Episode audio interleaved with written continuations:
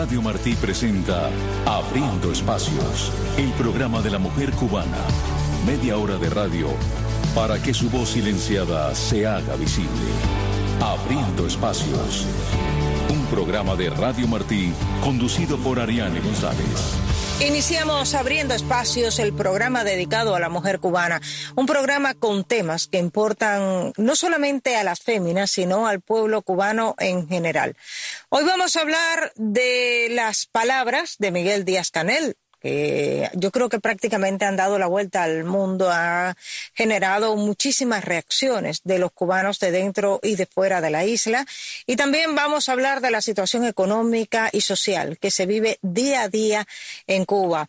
Así que nadie mejor para hablar de todos estos temas que una invitada habitual, ya perteneciente a esta casa, Marta Dela Tamayo. Gracias por acompañarnos. Muchísimas gracias por la invitación. Y decía yo que eres habitual porque además siempre tienes muchísima información. Recordemos que eres integrante de la Red Femenina de Cuba, de la Alianza Cubana por la Inclusión, también del Comité de Integración Interracial, de la Mesa para la Transición Democrática en la isla. Y, están realizando muchísimos trabajos en Cuba. Eh, eh, se conocía también la solicitud que ha hecho la plataforma de frente y también la Mesa para la Transición Democrática hace tan solo unos días que eh, Josep Borrell intervenga por la intelectual Alina Bárbara, porque será llevada a juicio. Eh, en unos días un juicio sumario que se espera y explicaba precisamente la mesa de que Alina había sido de unas personas que se ha reunido con Josep Borrell, una mujer que no hace más que salir todos los días 18 de cada mes en Matanzas, una protesta pacífica, en un parque de Matanza con un cartel en, blanco pidiendo la libertad de los presos políticos y también que los dirigentes abandonen el poder en la isla Martadela. Una mujer valiente porque desafía cada 18 eh, cualquier tipo de situación que pueda venir hacia ella. Sí, efectivamente, y gracias, bueno, por el espacio nuevamente y poder contar y hablar un poco sobre los diferentes proyectos que participamos como miembros o como también colaboradores, ¿no? Y en este caso eh, que mencionas, el tema de De Frente y el Consejo se ha pronunciado y es básicamente porque es que forma parte de ese ciclo de la violencia política que constantemente se denuncia desde las plataformas feministas y desde los grupos y expresiones de la sociedad civil. Y en el caso de Alina, eh, como bien dices, es una persona, una mujer que eh, lo que hace es pedir, tener demandas básicas, fundamentales, desde su desde su persona, desde, su individualidad, pero también desde su desde su espacio, desde su grupo, ¿no? Y entonces eh, es algo que demuestra demuestra eh, la valentía de ella y a su vez demuestra ese rostro violento del Estado cubano para con las voces eh, disidentes, ¿no? Es una muestra más de todo lo que eh, en estos tiempos, años de lucha, se, se ha pasado y, y, sucede diariamente en, en Cuba, ¿no? Todas esas injusticias que, que ocurren por el solo hecho de las personas de manera pacífica exigir algún derecho y mucho más con esta causa de los presos políticos del, del 11 de julio y antes de los del 11 de julio y los presos políticos y presas con el tema de, de los reclamos de la corriente el año pasado y tal, que son necesidades que en Cuba se están viviendo muy fuerte. Así, fíjate, eh, y a veces con las mujeres y eso llevamos mucho tiempo denunciando los Martadela. Vemos que las autoridades cubanas se extreman. y este, eh, voy a traer esta anécdota porque nos ha pasado. Nosotros aquí en, Radio eh, Martín Noticias, pues siempre cubrimos los temas de la isla, en muchas ocasiones activistas, periodistas independientes nos hacen llegar material para que nosotros podamos difundirlo. Bueno, hay una madre que eh, en Guantánamo decidió reclamar los derechos de sus hijos, reclamó, más que derechos, las mejores condiciones de vida para sus hijos. Eso lo hace una madre en cualquier lugar del mundo, es algo natural que las madres lo hagan. Bueno, eh, esa madre ha sido sancionada, esa madre ha perdido el trabajo, que era la única manera que tenía para poder alimentar a sus hijos, y es una realidad, es una cruda realidad, es una tristeza que muchas ocasiones genera impotencia dentro de la población porque no pueden hacer nada, o sea, simplemente porque tú salgas y digas, mira, lo que yo gano no me alcanza para poderle dar comida a mis hijos, eso eh, simplemente eh, hace que toda la fuerza de la ley caiga, caiga sobre esa persona y, y, se pueda quedar desvalida ante la sociedad, Martadela. Pero desgraciadamente este ejemplo en concreto que pongo se viene repitiendo durante mucho tiempo. Sí, exacto. Y la semana antes pasada, eh, nosotros también veíamos en las redes la otra madre del preso político, la de apellido Marcano, Ailet. Ailet, Marcano, sí, en Camagüey. exacto, de Camagüey, que es otro ejemplo de esto que también colocas, es decir, madres que salen, y bueno, muchas hay, pero me, me, me, mientras tú hablabas, como que rápidamente hacía una comparación con esta madre que fue la, la última que tuve en ese sentido, ¿no? De la, de la lucha con los presos políticos y tal. Y solo por reclamar la libertad de su hijo y los malos tratos a los cuales está eh, pasando y todas las vejaciones, pues ella también fue detenida por todo ese tiempo y todas las, diferentes plataformas, los grupos, los activistas, periodistas y tal, pues comenzaron a postear en sus redes sociales para la libertad de ella. Y esto que, que explicas y que expones de la madre de Guantánamo es eh, un ejemplo vivo de lo que eh, existe, ¿no? Y es ese, es ese régimen que realmente no te deja otra, eh, otra opción. Muchos, muchos y muchas de nosotros hemos sido víctimas de todo eso. Eh, mm, yo misma en el 2013, finales 2014, fui expulsada de mi centro de trabajo sencillamente por disentir y no les importó tampoco de que tuviera un niño pequeño de cinco años de edad y a mí me expulsaron literalmente y entonces pues tuve que hacer eh, trabajos manuales, venta en la casa de lo que encontraba para poder alimentar a, una familia. Y no les importó, no les interesa de que hayas tenido una graduación, un título y tal, es sencillamente cuando usted eh, decide o, o se expresa, pues eh, lo que viene es la represión y la criminalización o de, de, sus, de, del accionar de, de las personas. Solo por usted decir o el dinero no me alcanza o esto no está bien o no estoy de acuerdo con esto que está sucediendo, ¿no? Uh Asimismo, desgraciadamente es la cruda realidad de la isla se repite. Tú eres un, otro ejemplo y muchísimas personas que hasta ahora nos escuchan, que están dentro de Cuba o fuera de Cuba, que han pasado por situaciones similares, se sentirán identificados.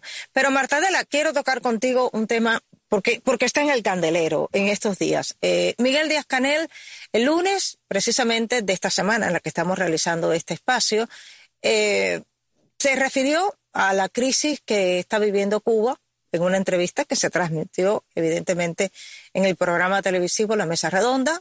No abordó las expectativas de la población, no ofreció soluciones a las necesidades de la sociedad cubana y precisamente estas declaraciones en, en esta televisión nacional pues han provocado desde escepticismo hasta incredulidad entre los miembros de la sociedad civil independiente, que incluso hay quien llegado a calificarlo de cínico y demagogo, Martadela. Me gustaría saber tus opiniones porque habló de muchos temas, habló de eh, la situación en el campo, habló de la emigración y como siempre en este espacio vamos a tocar algo importante porque hizo referencia a la violencia de género en Cuba, donde estamos hablando que el número de feminicidios este año se ha intensificado. Hasta el momento en que nosotros estamos realizando este programa, el subregistro realizado por plataformas independientes está llegando a 65 víctimas de feminicidios solamente en lo que va del año 2023, Martadela.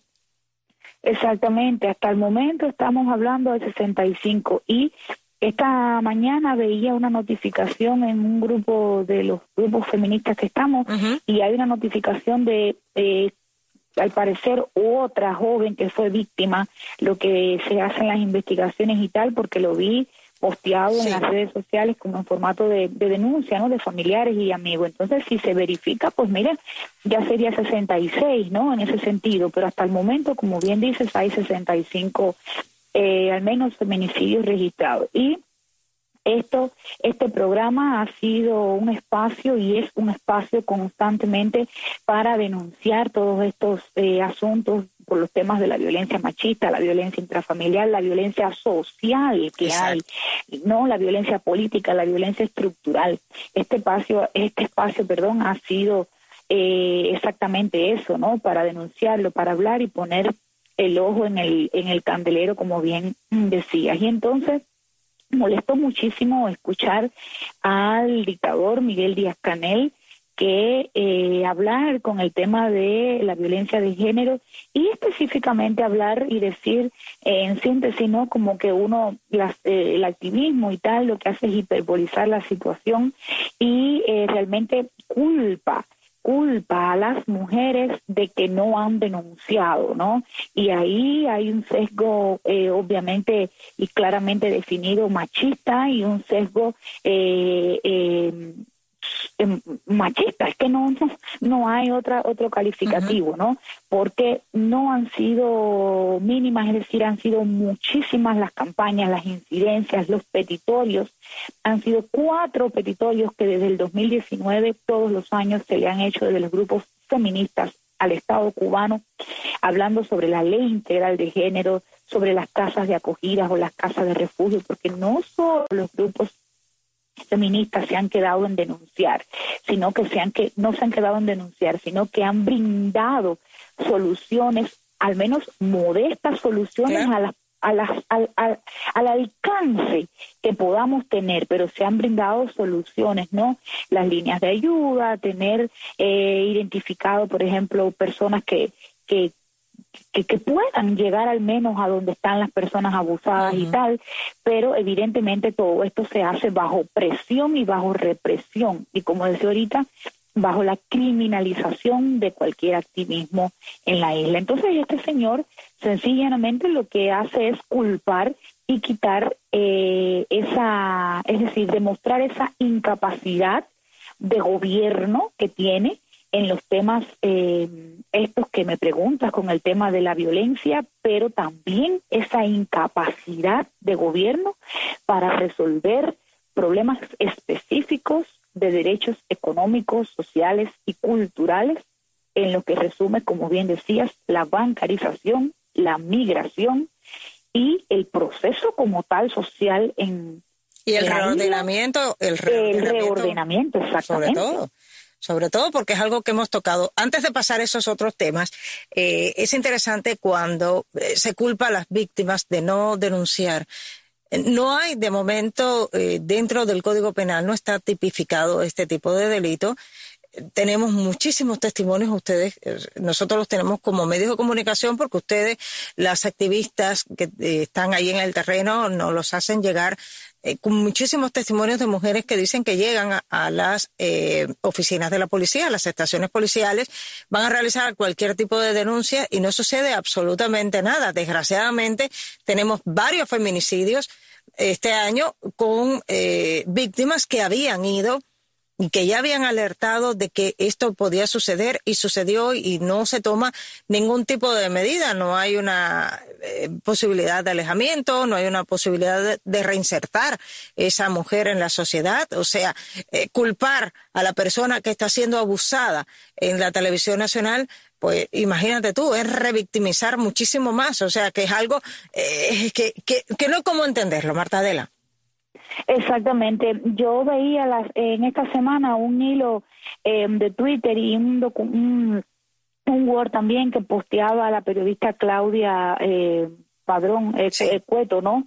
Que ponía y hacía énfasis sobre eso, sobre la cantidad de mujeres que constantemente denunciaron la situación por la cual estaban atravesando y que no sucedió nada y lo único que sucedió triste y lamentablemente fue la muerte, es decir, el feminicidio de esas mismas que denunciaron. ¿Y cuántas otras hay que eh, denuncian y una quizás no tenga acceso a la información y eh, para, para escribir, para hablar del asunto, ¿no? Entonces es exactamente eso, es revictimizar, es culpar a la persona culpar a la persona de la inoperancia y la incapacidad del gobierno de Miguel Díaz Canel. Es una incapacidad total es una incapacidad total en todas, en todas las aristas, en todos, eh, en los diferentes segmentos poblacionales que, que, que, forman parte de eh, el arco iris, ¿no? De, de, de la sociedad. Es una incapacidad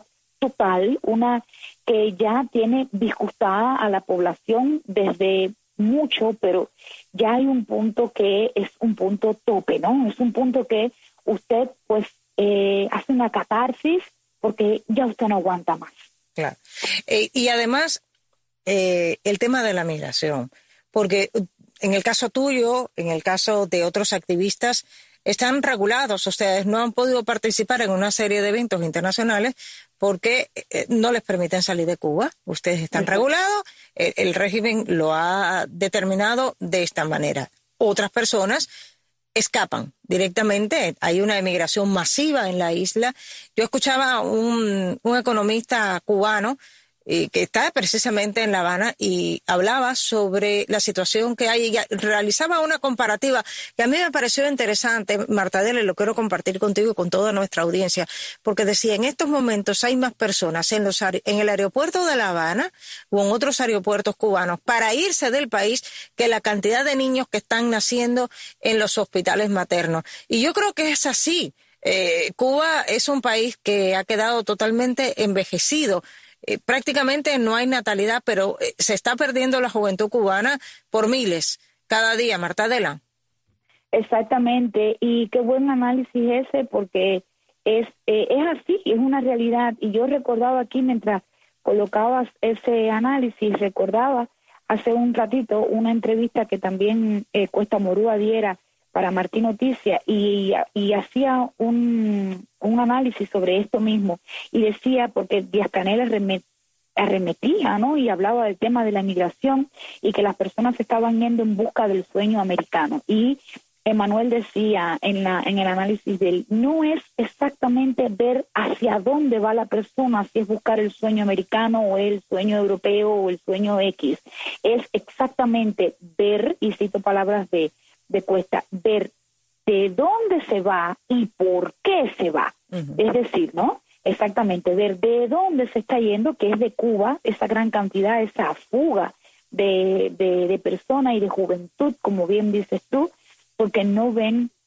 otro, otro futuro, les queda uno solo, o salir a las calles a protestar, o sencillamente salir a las calles a protestar, y muchos jóvenes y muchas personas también, todos han visto lo que sucedió después del 11 de julio y las grandes condenas y mira, eso está en el en, en aquel de cada persona. Hay veces que nos sentimos hasta con una de juzgar, ¿no? Y este por qué se va y en vez de irse tiene que salir a o en vez de irse tiene que quedarse o en vez de irse mira que se quede como los que están regulados. Bien, bien, bien. Eso es algo que es de cada persona, de cada individuo. Hay que respetar el derecho de las personas, ¿no? El punto aquí no es ese, el punto aquí es, repito, esa incapacidad de gobierno y que, como bien decía Manuel y bien decía en el análisis que ponía, es que ponías, es ver por qué las personas se van yendo y hacia dónde se van las personas, sí, y el por qué.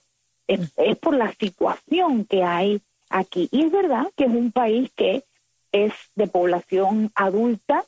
Constantemente también hemos hablado sobre el tema del cuidado de los adultos y cómo quedan fuera de los esquemas estos eh, novedosos, por así decir, que el propio sistema toca como la bancarización.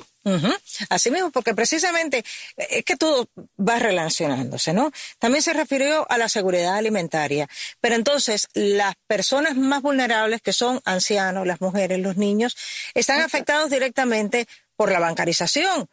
Eh, se cuestionó también que por qué los campesinos no estaban sembrando, pero entonces, eh, eh, ¿quién quita la tierra? ¿Quién controla lo que hacen los campesinos? O sea, es que, es, que no, no, y muchos analistas coinciden y tú lo estás ratificando, o sea, no hubo una solución para, para qué va a pasar. Otro tema es la violencia que se vive en la isla. Eh, muchos jóvenes están siendo extremadamente violentos. Hemos visto eh, imágenes de apuñalamientos en la calle eh, para robar por, por una situación que, que sería totalmente trascendente en cualquier realidad. Y puede ser que quizás la situación económica, social eh, que se vive en la isla potencia eh, digamos, ese tipo de comportamiento tan agresivo en los jóvenes? Martadela, tú que además tienes un hijo que es joven y conocerás algunos amigos o, vecinos.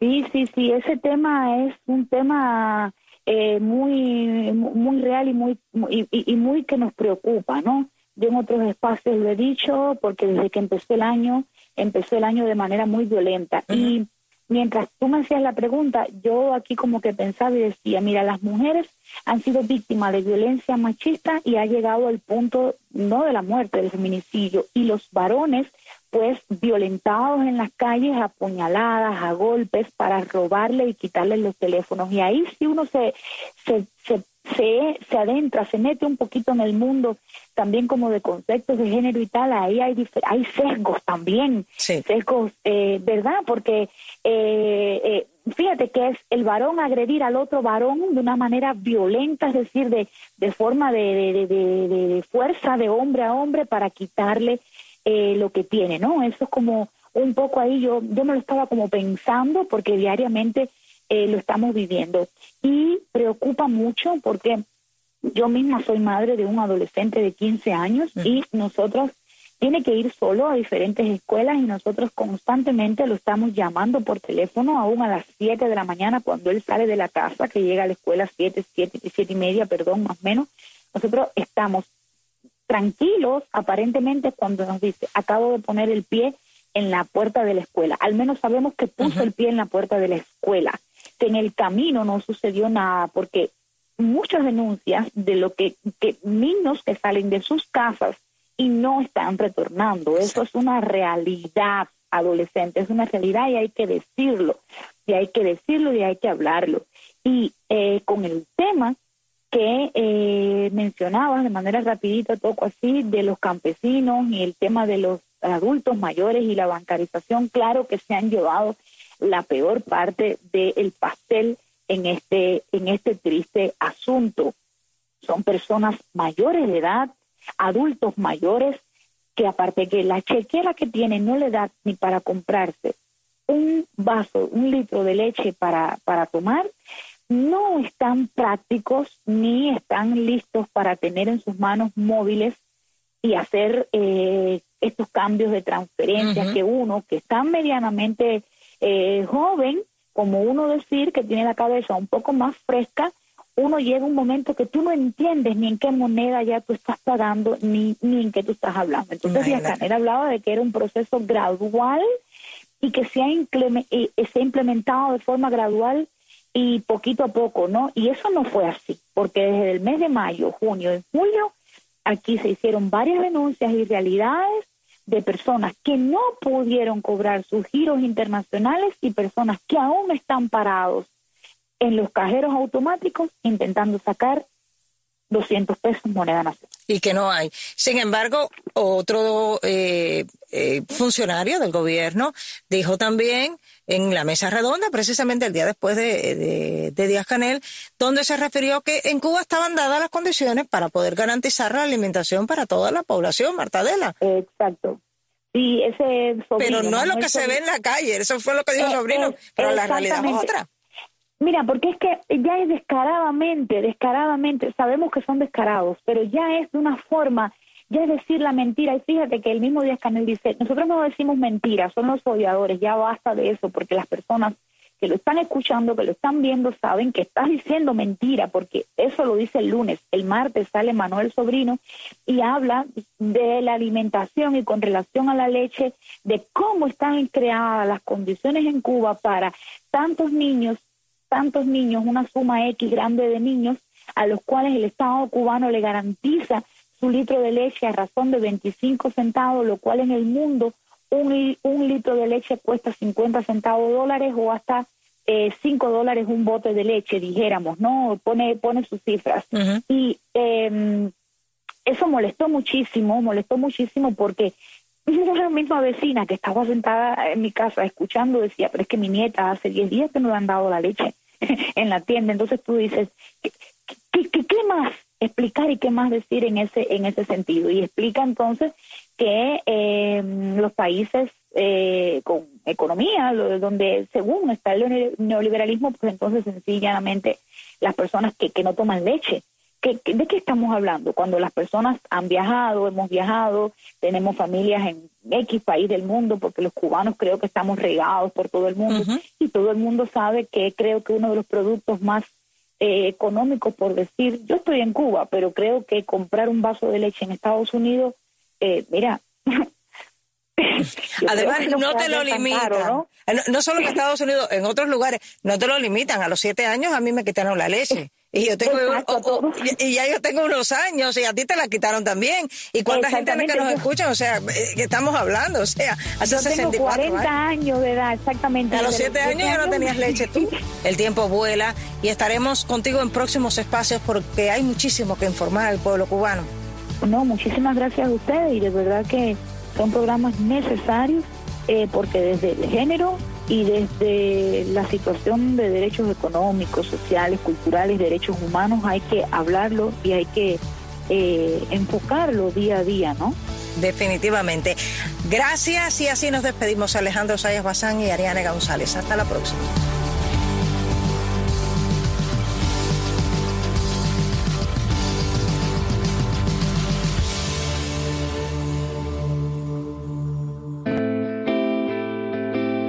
La Declaración Universal de los Derechos Humanos es uno de los anhelos de la humanidad convertido en acta mundial para salvaguardar el respeto a los derechos de toda persona en cualquier país y bajo cualquier régimen social del universo. Nada en esta declaración podrá interpretarse en el sentido de que confiere derecho alguno al Estado, a un grupo o a una persona para emprender y desarrollar actividades o realizar actos tendientes a la supresión de cualquiera de los derechos y libertades proclamados en esta declaración. El acta de la Declaración Universal de los Derechos Humanos fue aprobada en el seno de las Naciones Unidas el 10 de diciembre de 1948. Y la República de Cuba fue gestora, firmante y fundadora de este documento.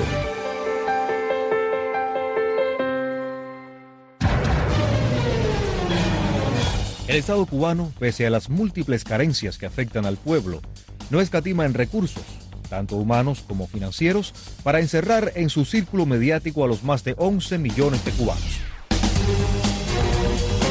El acceso a Internet significa libertad de información y esto es algo que está vedado en la isla. Pero el ingenio y la creatividad del cubano han roto este cerco.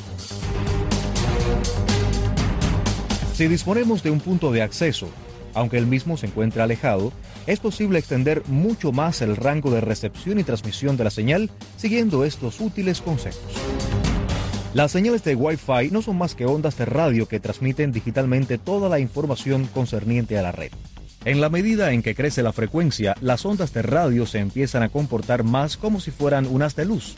O sea que la señal de Wi-Fi, por su alta frecuencia, no se recibe bien a través de obstáculos como paredes, por ejemplo.